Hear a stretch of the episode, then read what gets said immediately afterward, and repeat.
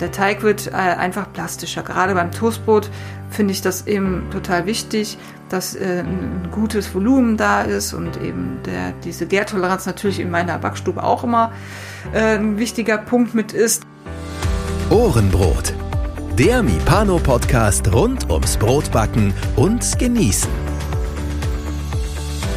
Hier erfährst du alles, was du wissen solltest, um ein gutes, gesundes und leckeres Brot selbst zu Hause backen zu können. Mit Informationen, Tipps und Hintergründen. Nun viel Freude mit einer neuen Ausgabe von Ohrenbrot. Ja, hallo und herzlich willkommen heute mit einer neuen Ausgabe, ganz genau. Und ähm, ich bin endlich wieder nicht mehr alleine. Sagt man das so, Milena? Doch, ich glaube schon. Ja, oder? es war ja jetzt nur eine, eine Folge, die du nochmal alleine machen durftest. Durfte? Ah ja, okay, alles klar. Ja, aber ich fühle mich dann schon immer so ein bisschen einsam und ähm, ich, ja, ich tausche mich halt gerne aus mit dir hier auch über dieses tolle, tolle, wunderbare Thema Brotbacken und ich glaube, unsere Hörer finden es auch toll, wenn du da bist. Ja, das freut mich natürlich sehr. Genau, heute haben wir ein Thema Salz-Hefe-Verfahren. Bevor wir da so richtig einsteigen, haben wir noch eine ähm, Rückmeldung zum Thema Salz. Wir hatten ja mal so eine, so eine Salzfolge auch und das Thema hier vor kurzem im Podcast und da hat der Thomas nochmal geschrieben, ähm, dass er sagt, ja, er verwendet auch Steinsalz, ähm, das macht er auch und da er keine Lust mehr hatte, so viel Geld, ähm, also drei Euro für 500 Gramm zu bezahlen, ähm, hat er einfach sich eine Großpackung gekauft und äh, hat das einfach in zwei Lebensmittel echte 10 Liter Eimer aufgeteilt und muss jetzt quasi nur noch alle fünf bis sechs Jahre Salz nachkaufen. Ja, ich würde sagen, Next Level ist ein Silo vor der Tür, oder? das ist noch billiger. Nee, aber sehe ich genauso. Also ich habe das ja auch, bevor ich jetzt eine Backstube hatte, habe ich das auch gemacht, dass ich wirklich äh, 25 Kilo gekauft habe, einen ganzen Sack. Äh, das ist gutes, unraffiniertes äh, Steinsalz gewesen. Das kriegst du ziemlich günstig. Und ähm, da im Supermarkt dann immer diese Kleinpäckchen, auch wenn man jetzt viel Brot backt, das, das lohnt schon. Ja, ja, ich merke das auch. Also so ein kleines, so ein kleiner Beutel, den ich hier habe. Ich habe ja noch was von dem ähm, nicht so guten Meersalz hier. ähm, ja, das ist schon relativ schnell durch einfach. Ne? Also ich erstaune mhm. immer, wie schnell diese Dose leer wird, in die ich das immer umfülle. Ähm, und ja, ich glaube, das lohnt sich echt. Ja, ich weiß gar nicht, zwei, zehn Liter einmal fünf bis sechs Jahre. Hm. Ja, das, das zählt sich ja, ist ja. Und du brauchst es in der Küche ja auch immer wieder, ne? Ja, ja, klar, genau. Ja, wunderbar. Also danke nochmal, Thomas, für den Tipp. Einfach mal, ich glaube, wer so einen, wenn Zugang zur Metro hat, der kommt da ganz gut dran oder sowas ähnlich. Also Großhandel. Aber kommt nicht jeder rein, ne? Ja, aber es gibt äh, auch viele, Sal äh, zum Beispiel Salzhelmreich heißen die, glaube ich. Ist eine, kann man bei Google mal eingeben. Äh, die verkaufen auch Großpackungen an, an, ja, an jeden. Also man muss kein Gewerbe haben, um an Großpackungen zu kommen. Ja, das stimmt, die Zeiten sind vorbei, ja. ja er hat ja auch einen Link hier beigeschrieben. Ähm, ja, genau. Und da kann man ja, vielleicht gebe ich den mal weiter. Ich gucke mir den mal Genau. Vielleicht gibst du auch den Salzhelmreich weiter. Also es gibt ein paar Seiten, wo man das einfach äh, auch günstig beziehen kann. Wunderbar. Also immer schön groß einkaufen, dann wird's günstiger. Ich bekomme übrigens immer noch, ähm, das finde ich ganz interessant, Nachfragen, wo ich denn meine ähm, ähm, Stahlbleche her habe ähm, zum Backen. Ähm, ich gebe nochmal den Hinweis weiter, weil ich hatte mich in dieser Folge, in der ich das besprochen hatte, so ein bisschen geziert, diesen, diesen Hersteller oder diesen Metallverarbeiter weiterzugeben. Ich weiß gar nicht warum, weil wir nennen ja immer Shops, Marken und so weiter. Hier werden ja auch nicht dafür bezahlt. Das ist ja alles hier einfach nur unsere ähm, persönliche Empfehlung. Ähm, es ist der Blechking, ja, der da in der Nähe von Koblenz ist. In Urmitz, glaube ich, sitzen die genau. Das ist da so drumherum. Also blechking.de einfach eingeben und dann kann man sich so ein 6 mm Stahl einfach zuschneiden lassen für relativ kleines Geld, wie ich finde. Dann haben wir ja noch eine Rückmeldung vom Marlon bekommen, auch zum Thema Salz, Milena. Und der Marlon hat zwei, ähm, ja, ich würde mal sagen, Ansätze zur Nutzung und zum Einsatz von Salz und auch bezüglich deren Berechnung äh, hier mal angeführt, wo ich sage, ja, das kann man so machen, aber ist durchaus auch mit ein bisschen Vorsicht zu genießen. Was hat der Marlon da genau vorgeschlagen, Milena? Ja, vielleicht zur Erklärung. Der Marlon Gnauk, das ist ein Bäcker aus Ottendorf-Okrilla, der auch äh, tolle Brote backt und eben das professionell macht. Insofern hat er hat äh, so ein Profi natürlich auch immer noch mal andere Ansätze. Also er macht es zum Beispiel so. Ich hatte ja gesagt, grobes Salz sollte man möglichst nicht nutzen, weil sich das halt viel viel langsamer auflöst. Aber er macht sich das zunutze und sagt, ich gebe das grobe Salz direkt zu Anfang zu. Dann habe ich nicht die Gefahr, dass ich es vergesse. Und das, äh, während des, dieses Knetvorgangs löst sich das Salz dann halt langsam auf. Und das, äh, meint er, macht er sich zunutze, denn er nutzt dennoch die, diese späte Salzzugabe, indem es eben dann relativ spät dann auch komplett aufgelöst ist im Teig und eben er vergisst es dann nicht. Gut, das geht dann über die Zeit. Das geht natürlich genau. nur, wenn ich auch entsprechend lange knete. Wenn ich natürlich nur so was kurz geknetetes habe, weil ich dann sage, oh, mein Dinkel oder es ist ein bisschen warm und ich mische das nur ein bisschen mehr zusammen und gehe bei denen und falten, dann geht das natürlich nicht, ne? Ja, es kommt vielleicht auch auf die, ne, wenn er dann große Mengen hat, große äh, Eimer. Und in der Regel sollte man schon eher länger kurz kneten, ne, also so zehn Minuten äh, kurz kneten. Da löst sich ein grobes Salz. Man muss ja jetzt nicht die ganz dicken Körner nehmen, aber schon so ein mittel, mittelgrobes Korn, das löst sich dann eben langsamer auf. Ich habe das auch noch nicht ausprobiert. Meine Angst besteht zwar immer noch, dass ich Salz vergesse irgendwann mal, aber es ist eine Variante, sag ich mal. Genau. Also muss es halt wissen, dass man es wirklich am Anfang, ganz am Anfang rein und dann muss man eine entsprechende Knetzeit, muss man mal ausprobieren. Ich glaube, wenn man mal so einen ähm, Weizenteig macht, wo man ja auch locker mal 12 bis 15 Minuten knetet, ohne dass man da in Stress gerät, dann kann man ja mal gucken, wie sich das Salz auflöst. Das sieht man ja auch. Ne? Ja, ja, genau. Okay, okay, und, das war das äh, eine und das andere, das der hat noch was geschrieben. Genau. Ähm, äh, er meinte im, bei sich oder er berechnet immer das Salz nicht bezogen auf die Mehlmenge, sondern bezogen auf die Teigmenge.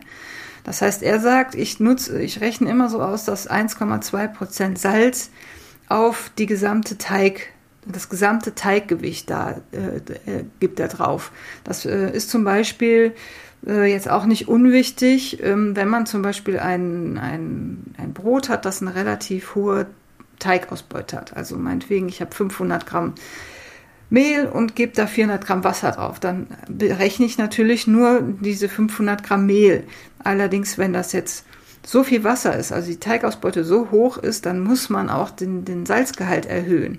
Und da kommt dann wieder dieses 1,2 Prozent Salz bezogen auf die Gesamtteigmenge zu tragen. Also egal was du an Quellstück und äh, was weiß ich, Saaten und so, die ja auch Salzschlucken mit, mit drin hast, da rechnet, berechnet er das immer so grob mit dieser Faustformel. Ja, ist ein interessanter Ansatz. Ich denke da die ganze Zeit drüber nach. Wir haben ja auch im Vorfeld ein bisschen ähm, kritisch darüber uns ausgetauscht. Ähm, ich will dem gar nicht widersprechen. Es äh, widerspricht natürlich der gängigen Lehre und allen äh, möglichen Rezepten. Ähm, vielleicht ja, ich überlege gerade, ob wir den Maler nicht mal einladen, das mal besprechen, was der Vor- und die Nachteile bei so einem, bei so einem Ansatz sind. Und ähm, es muss ja einen Grund haben, warum eigentlich immer alles auf das Mehl gerechnet wird und warum er es anders macht. Ne? Ähm, genau. Weil am genau. Ende differiert es ja ein bisschen. Also unter, ne, das ist ja einfach so. Ja, Ob das jetzt ins Gewicht minus. fällt, ist dann die andere Frage. Ähm, ja, gut, einfach mal eine andere Variante. Also dann eben 1,2, das ist ganz wichtig, ähm, auf die Gesamtteigmenge. Muss man alles voll genau. zusammenrechnen genau. und dann eben entsprechend mal 1,2 Prozent. Ne? Genau. Wunderbar. Nicht mal 1,2, dann habe ich wieder 2 Prozent. Aufpassen. Wunderbar. Okay, vielen Dank, ähm, ja, Marlon, für nochmal diese ja, alternativen Herangehensweisen im Umgang mit dem Thema Salz dann steigen wir auch direkt ein in das Salz-Hefe-Verfahren. Hm, ich habe immer so ein bisschen im Hinterkopf und deswegen, wenn ich das höre, Salz-Hefe-Verfahren, dann zucke ich immer so ein kleines bisschen in mir drin. Ähm, mein Merksatz, den ich irgendwo abgespeichert habe, ich, das stand mal irgendwo in einem Backbuch oder ich habe keine Ahnung, wo ich das aufgeschnappt habe. Wenn das Salz die Hefe berührt, dann geht die Hefe kaputt. So, und das ist so tief drin bei mir, dass ich denke, Moment mal, Salz-Hefe-Verfahren, das klingt so wie Feuer und Wasser in einem, ähm, ja, oder wie Köln und Düsseldorf, keine Ahnung. Ähm, was, was geht das überhaupt, Salz-Hefe-Verfahren? Ja, ich weiß, es geht, wir haben da schon mal drüber gesprochen, aber das ist so ein bisschen, ich habe dann immer so ein bisschen, ähm, ja, ist, für mich ist das so ein, ein Stück weit ein Widerspruch. Und vielleicht, mhm. Milena, kannst du das ja mal direkt mir die Angst nehmen, dass Salz und Hefe nicht gleich Bumm ist. Mhm.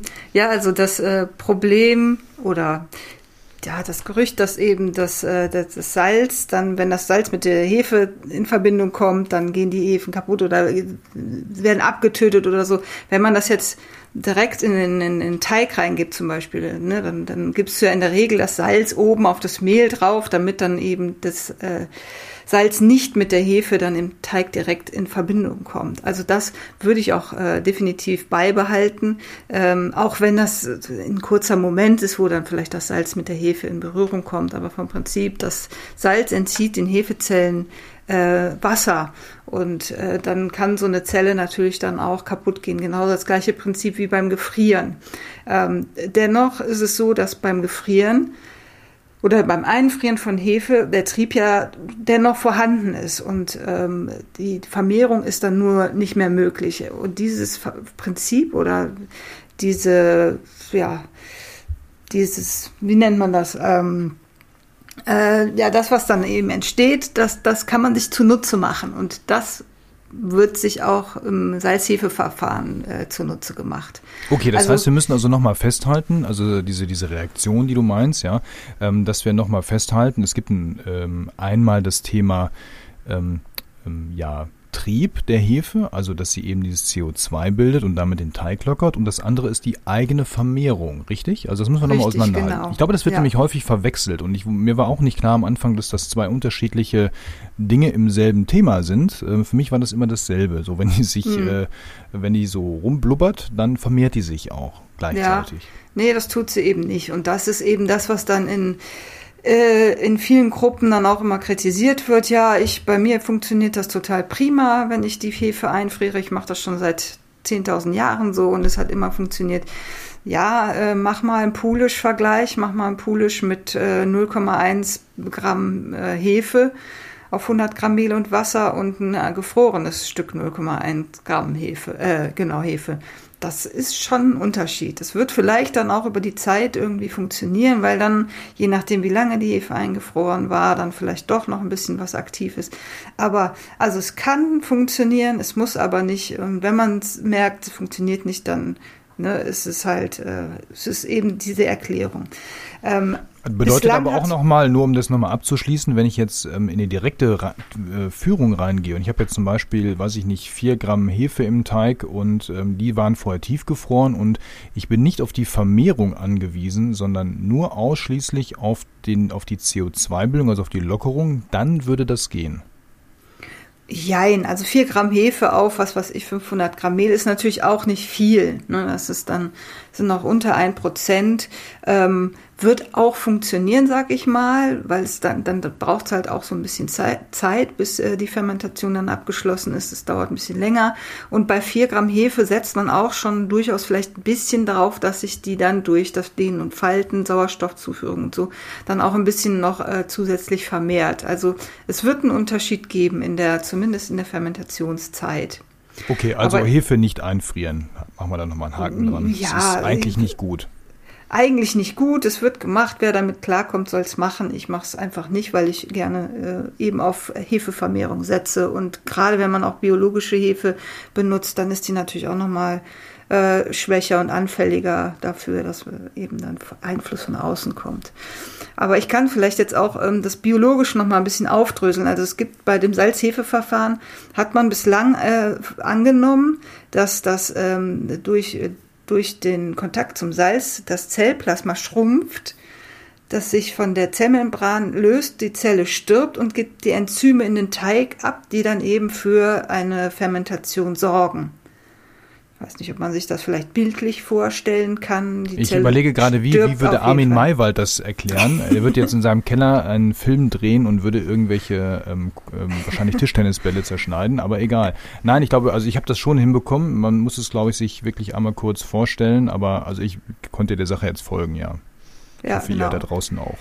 Also ne, das, äh, das Wasser geht raus, äh, also wird, löst sich ab von dem, von dem Zellplasma. Das Zellplasma wird kleiner und eben diese Enzyme, die ja in jeder Hefezelle mit drin sind, die wird dann abgegeben. Aber so ist es wohl nicht, sondern nicht hefeeigene Enzyme werden abgegeben, sondern die Abgabe von Glycerin äh, sorgt für eine erhöhte Fermentationsrate und für den entsprechenden Trieb. Abgabe von, also man kann sich das so vorstellen, äh, der, äh, die Hefezellen, die geraten in sowas wie so, eine, so eine Art Salzstress Und die bauen die Zellmembran quasi durch diesen Stress um. Die lagern Glycerin in die Zellmembran ein, wahrscheinlich um sie einfach ein bisschen dicker zu halten. Und wenn dann die Salzkonzentration sinkt, also wenn man jetzt den Teig dann knetet, äh, wird das Glycerin äh, dann im Teig äh, abgegeben und das Glycerin, das sorgt dann wiederum für eine Gär, hohe Gärtoleranz, eine gute Teigstabilität und das Gashaltevermögen wird dadurch verbessert.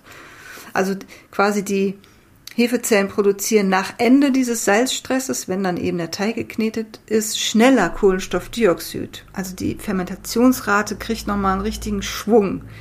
Und im, äh, im, Hauptteig vermehren sich die auch wieder, weil nicht die Zellen kaputt gegangen sind, sondern eben äh, in der Zellmembran äh, dieses Glycerin eingelagert wurde. Also die sterben bei Salzstress, sterben die Hefezellen nicht tatsächlich nicht ab. Und das gleiche Prinzip ist ja eben auch im, im äh, Salz ähm, sauer zu finden. Das hatten wir jetzt vor letzte Folge auch äh, behandelt. Genau das gleiche Prinzip. Wenn die jetzt nicht absterben, dann bedeutet das aber, wenn ich jetzt das, also wenn ich jetzt wirklich erstmal nur pur das Salz auf die Hefe drauf kippen würde, würde die Hefe dann doch nicht kaputt gehen, sondern nur unter Stress geraten. Aber wie lange hält, hält die das dann aus? Naja, also das Salz, das dringt ja auch nicht komplett direkt in die Hefe ein. Also man, es braucht ja eine Verbindung wie jetzt eben das Wasser. Deswegen wird ja nicht einfach das, äh, die Hefe mit Salz vermischt, sondern es muss ja auch eine Auflösung stattfinden, also eine, eine Vermischung. Das Salz wird im, äh, im Wasser aufgelöst und dann wird die Hefe dazugegangen und dann kommen erst diese Prozesse in Gang. Wenn ich jetzt äh, die, die ist ja auch im Teig dann so. Wenn ich jetzt das Salz direkt auf die, die Hefe draufgebe, dann äh, finden da natürlich auch Prozesse statt, die aber tatsächlich jetzt nicht so heftig sind, wie wenn es vermischt wäre. Und es ist dann im, äh, bei dem Salzhefeverfahren ja auch nochmal aufgelöst im Wasser, deswegen auch äh, einer geringeren Konzentration, als wenn die, das Salz direkt mit der Hefe in Verbindung kommt. Dann passiert Okay, also schon mal ein bisschen Entwarnung an meine, an meinen äh Trauma bezüglich Salz und Hefe in einem Topf. Also da passiert so schnell erstmal nichts. Ähm, man macht jetzt da nicht die Hälfte kaputt, nur weil da mal ein paar Krümmelchen Salz drauf fallen. Genau. Das ist ja schon mal gut. Das ist schon mal die gute mhm. Nachricht. Okay, wie geht's denn jetzt weiter? Also jetzt äh, war das jetzt so ein bisschen technisch-biologisch. Das war jetzt okay. Wie sieht's denn jetzt praktisch aus? Also Salz-Hefe-Verfahren, mhm. ähm, das haben wir ja beim letzten Mal, wo wir über das Thema gesprochen haben, ähm, ja mal noch bewusst ein bisschen ausgeklammert, weil es ja nochmal so ein Thema im Thema ist. Ich kann das ja jetzt bewusst einsetzen. Also wir reden ja jetzt nicht nur Salz-Hefe-Verfahren davon, ich mache einen ganz normalen Teig und da ist Hefe und Salz drin, da ist, darum geht's ja jetzt, glaube ich, nicht, sondern es geht ja nochmal um was anderes, ne? Nee, genau. Also es ist, äh, dieses Salz-Hefe-Verfahren wird jetzt nicht unbedingt bei Roggenbroten eingesetzt. Da geht man eher auf ein Salz-Sauer-Verfahren, weil einfach die Säure dann auch für den Geschmack wichtig ist. Das Salz-Hefe-Verfahren kommt vor allem bei Weizen- oder Dinkelgebäck ähm, äh, in, in, zum Einsatz am, am ehesten oder ich habe ein Rezept, ähm, das würde ich auch äh, zur Verfügung stellen. Das könntest du dann in die Show Notes reinschreiben. Äh, ich nutze es in einem Toastbrot. Also ich habe ähm, ein schönes Toastbrot, wo ich dieses äh, Salz-Hefe-Verfahren und noch ein Weizensauer einsetze. Es gibt einfach einen schönen Geschmack und einen super Trieb. Und bei Toast sehe ich jetzt auch die Frischhaltung nicht so äh, gegeben. Das toastet man sich auf und ich friere es auch meistens in Scheiben ein. Äh, da ist jetzt dann auch 2% Hefe mit drin und diese 2%, also die komplette Hefe, wird dann eben auch in, diesen, in, dieses Salz, in diesem Salzhefeverfahren eingesetzt. Also man nimmt quasi das Rezept, das man hat, nimmt die gesamte Salzmenge im Teig, verzehnfacht die Wassermenge, also meinetwegen, ich habe jetzt 10 Gramm Salz in meinem Toastbrot drin, äh, dann kommt äh, auf das Salz äh, 10 Gramm Wasser, äh, 100 Gramm Wasser, also 10 mal 10, 100 Gramm Wasser und eben die gesamte Hefe, die man in diesem Rezept dann hat. Die wird dann aufgelöst, das Ganze zusammengemischt und bei 5 bis 25 Grad für 4 bis 48 Stunden gelagert. Also je nachdem, wie, wie warm das Wasser ist, sollte man es äh, ein bisschen kürzer halten und mit, mit kälterem Wasser kann man es dann auch länger stehen lassen oder auch einfach dann in den Kühlschrank stellen. Also das Verfahren äh, hat eine relativ hohe Toleranz. Man kann dann einfach das, wie gesagt, auch länger stehen lassen. Sollte dann nicht zu warm werden, dann äh, ja, finden vielleicht die Prozesse dann schon zu stark statt. Ich habe es jetzt noch nicht so intensiv ausprobiert, aber in meinem Rezept mit zwölf Stunden äh, Gehzeit oder Abstehzeit ist ja jetzt keine wirkliche Fermentation, die da stattfindet, hat das eigentlich ziemlich gut funktioniert. Bevor wir da jetzt nochmal tiefer einsteigen, warum machen wir das überhaupt? Also was ist der Grund, warum du jetzt ein Salz-Hefe-Verfahren und diesen Aufwand für dein Toastbrot betreibst? Letztendlich werden die Teige einfach deutlich stabiler. Das äh, Glutengerüst wird einfach dadurch nochmal gestärkt. Das, äh, die Teige werden gärtoleranter, das heißt, äh, Gärtoleranz äh, bedeutet, wenn ich jetzt einen Teig, der, der gerät nicht mehr so schnell in Übergabe. Wenn ich die Stückhaare habe und äh, ich kann doch nicht nach einer Stunde, sondern erst nach anderthalb Stunden abbacken, dann äh, gewährt mir das eben so ein bisschen mehr Toleranz dann noch in diesem Zeitrahmen, ohne dass mir das dann zusammenfällt oder übergar wird. Und der Teig wird äh, einfach plastischer. Gerade beim Toastbrot finde ich das eben total wichtig, dass äh, ein gutes Volumen da ist und eben der, diese Gärtoleranz natürlich in meiner Backstube auch immer äh, ein wichtiger Punkt mit ist, der, dass der Ofen dann irgendwie blockiert ist und man dann eben noch ein bisschen Zeit hat, äh, bis das Brot dann eben in den Ofen kommt. Würde dann aber auch für Brötchen eigentlich ganz gut sein, ne? weil da brauchen wir das ja auch ganz, ganz häufig. Gerade so im Hobbybackbereich, wenn ich viele Brötchen auf einmal backe, die meisten haben jetzt nicht einen riesen Backofen oder zwei, drei zu Hause, ähm, sondern da geht das ja so in zwei, drei Durchgängen mal des, des Öfteren. Genau, also man kann eine Gärtoleranz zum einen mit dem Salz-Hefe-Verfahren ähm, nochmal optimieren. Oder eben mit Vitamin C, das hatten wir auch schon mal das Thema. Das äh, kann man, das sind so zwei Faktoren, äh, die man einsetzen kann, um da ein bisschen toleranter in der Gare zu sein. Okay, das heißt also, ich mache jetzt dieses Gemisch, setze ich an, dann parke ich das ab, lasse das so reifen, sag ich mal, und ähm, das benutze ich dann einfach ganz normal im Hauptteig als Zutat dann.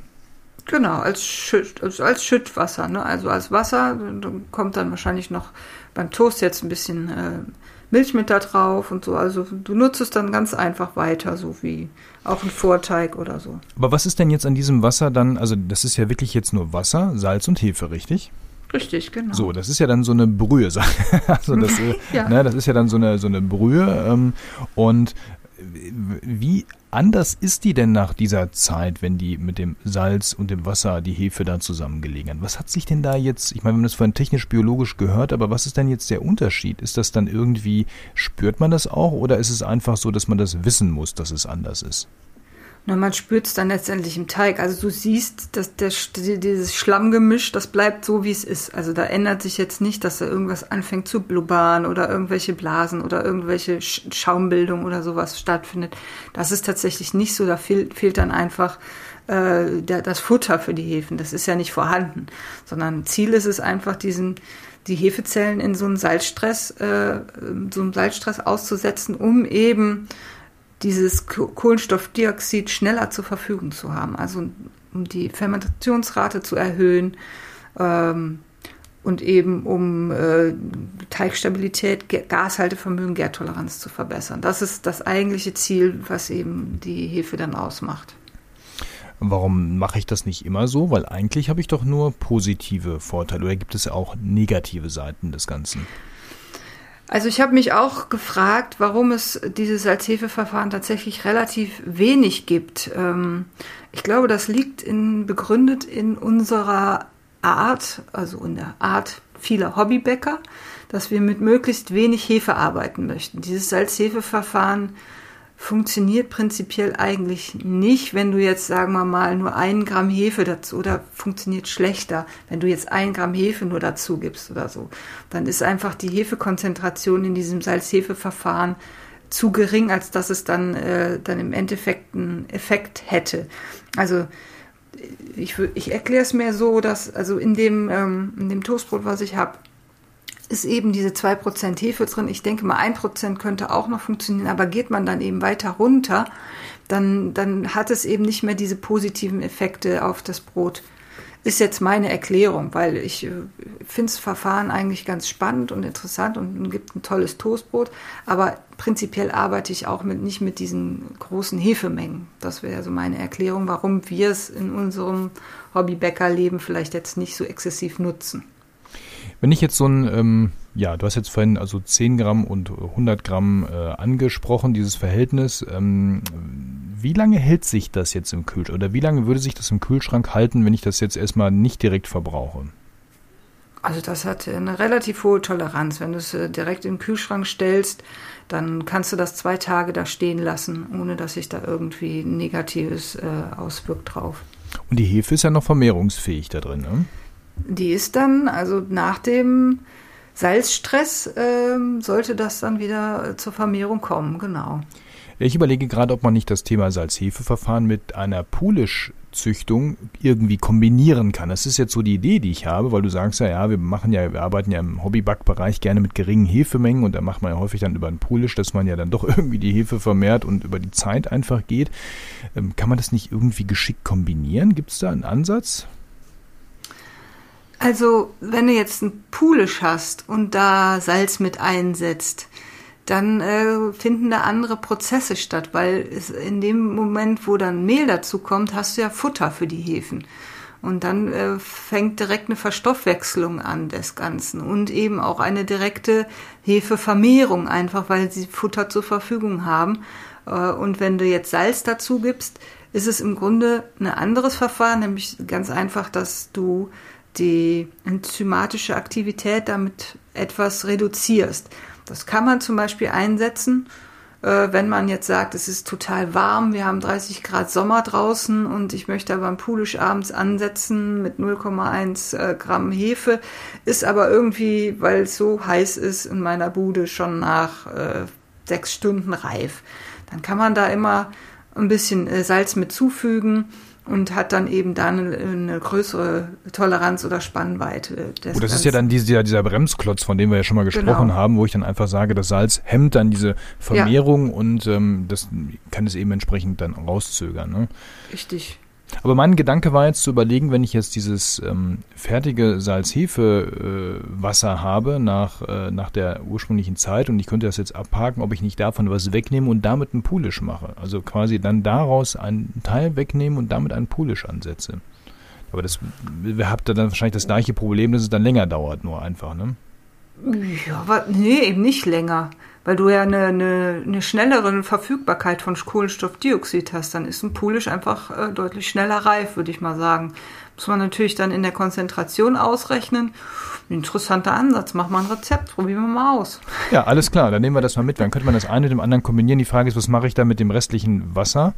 Ähm, ja, wobei, das ja, ist ja die Frage. Du machst halt nur ne? so viel Wasser, wie du da brauchst dafür. Ja, das äh, testen wir mal. Okay, wunderbar. Neue Herausforderungen und dann machen wir nochmal Salzhefeverfahren Teil 2. ja, gibt es denn äh, noch was zum Salzhefeverfahren zu sagen oder sagst du, nee, das ist im Prinzip genau das Thema, das ähm, ist es und damit kann man ähm, zum Beispiel ein Toastbrot oder Brötchen oder alles, was so in diese Richtung geht, irgendwie interessanter gestalten? Ja, das, also viel mehr kann man dazu jetzt nicht sagen. Ich, bei Brötchen, wenn man da jetzt auch ähm, äh, auf eine schnellere Gare am Tag setzen möchte, würde ich das auch mal ausprobieren. Ähm, geschmacklich ist es natürlich jetzt kein besonders großer Vorteil. Also ich würde da immer drauf setzen, dann auch noch mal einen, einen Vorteig oder einen Sauerteig mit reinzubringen oder ein Biga oder ein Levi-Tomate oder sowas. Einfach um da noch mal ein bisschen ähm, Geschmack reinzubringen, weil das Salz-Hefe-Verfahren da bringt es null Aroma mit. Das ist einfach eine, eine technische, sage ich mal, eine technische Möglichkeit, äh, sowas in, in, die Hefen da so zu verändern, dass sie im Brot dann einfach nochmal ein bisschen andere biologische äh, Prozesse ablaufen lassen. Wunderbar, vielen Dank. Dann ähm, ja, nehmen wir dein Rezept, was wir dann nochmal entsprechend in die Shownotes reinpacken, äh, mit und äh, ja, wie immer lade ich ein. Probiert es aus. Ähm, Salz-Hefe-Verfahren, ähm, einfach mal gucken, wie ist das so für euch, kommt ihr damit klar? Und ähm, ja, wie immer gerne dann auch Feedback hier zurück an uns, an post.ohrenbrot.de, die beliebte und bekannte E-Mail-Adresse. Ähm, ja, und dann gucken wir mal, ob da in der ein oder anderen der nächsten Folgen da nochmal drauf eingehen. Ja, Melina, vielen Dank für heute. Und ähm, fest versprochen, die nächste Folge gibt es wieder mit dir, richtig? Auf jeden Fall, ja, ist äh, fest in Planung.